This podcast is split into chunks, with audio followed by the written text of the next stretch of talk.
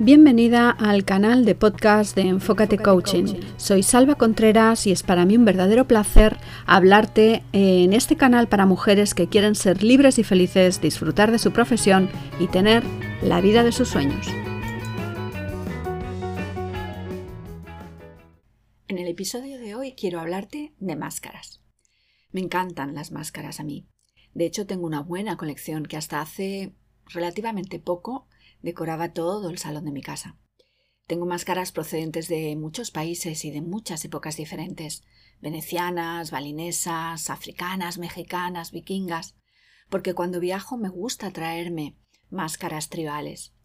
Y en épocas de carnaval nos gusta muchísimo disfrazarnos y sentir que por un breve espacio de tiempo somos otra persona, representamos a un personaje. ¿Y en tu vida representas también a un personaje? Esconderte detrás de una máscara te da una sensación de extraño poder, amparado en el anonimato. Los actores imagino que sienten algo parecido cuando interpretan a un personaje y se impregnan de esa esencia, metiéndose de lleno en el papel y en la piel del personaje. Es una profesión fascinante, pero cuando terminan la película y vuelven a la realidad, se lanzan a la búsqueda de un nuevo personaje al que representan. Ese es su trabajo, es su profesión. ¿Y tú? ¿A cuántos personajes representas tú? ¿Con qué máscara te vistes diariamente? ¿Tienes una para cada rol que ejerces en tu vida? ¿O eres tú naturalmente, tal cual? ¿Para qué te pones esa máscara? A lo largo de tu vida vas a interpretar muchos roles. Hija, madre, amiga, esposa, hermana, vecina. Tú decides si al personaje de tu vida le impregnas de tu esencia o te pones también una máscara para esconderte detrás. Puede que en alguno de sus papeles te sientas vulnerable, Quizás tienes un trabajo en el que crees que debes dar una cierta imagen de poder para ser respetada. Ocurre bastante en entornos en el que abunda el género masculino en puestos de responsabilidad y la mujer está en minoría. Y en su posición cree que tiene que estar defendiendo su estatus constantemente como si se lo hubiesen regalado. Tiene que reafirmar día a día que es válida para ese puesto que tiene. Y yo me pregunto, ¿Por qué como mujer tienes que estar constantemente validando tu posición y un hombre no? ¿Crees que solo porque es hombre no tiene que hacerlo? ¿Porque su género es sinónimo de competencia?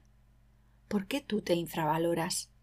Fíjate en las palabras que he utilizado antes. Crees y debes. ¿Tienes un argumento válido para tener la creencia de que si no te muestras como eres no te van a respetar? ¿Quién piensas que es mejor líder?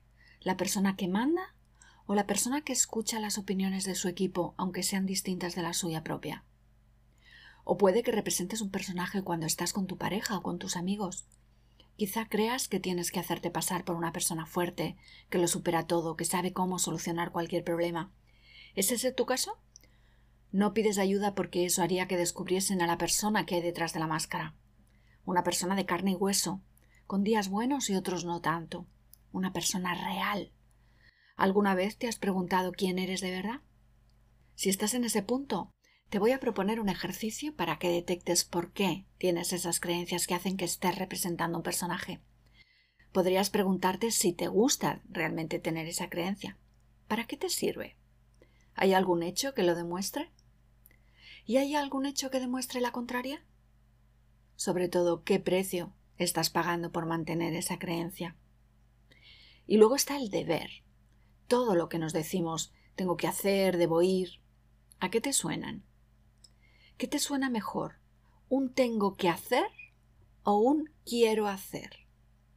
Si quieres hacerlo es porque tú decides que así sea, porque tú y solo tú eres la responsable de tu vida, porque tú y solo tú creas tu vida y tu realidad. Todo lo que suena a obligación como el tengo que o debo, ¿cómo lo haces? ¿Disfrutas haciendo algo que debes hacer?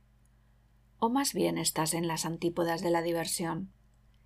Si haces algo, cualquier tarea, un trabajo desde el punto de vista del deber, o sea, de la obligación, acaba por convertirse en un lazo que te asfixia y más pronto que tarde va a desembocar en un malestar emocional. ¿Qué pasaría si no lo hicieras?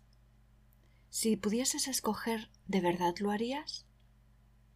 Cuando te pones una máscara para ir por la vida no vives tu vida, sino la que quieren los demás, o la del personaje que tú quieres que los demás vean en ti. En cualquier caso, no eres tú misma. Eres otra persona. ¿Hasta cuándo vas a tolerar no ser tú misma? ¿Cuándo vas a atreverte a tomar las riendas de tu propia vida? Confía en ti, en tus posibilidades. Tienes mucho que ofrecer. Atrévete a reinventarte. Y eso es todo por hoy. Si te ha gustado, suscríbete al canal para no perderte los próximos programas. Recuerda que cada lunes voy a estar contigo hablándote sobre mi visión de temas cotidianos y no tan cotidianos, pero siempre, siempre de crecimiento. Si quieres que hable de algún tema en concreto, pídemelo. Y ahora me despido de ti, no sin antes pedirte que seas feliz.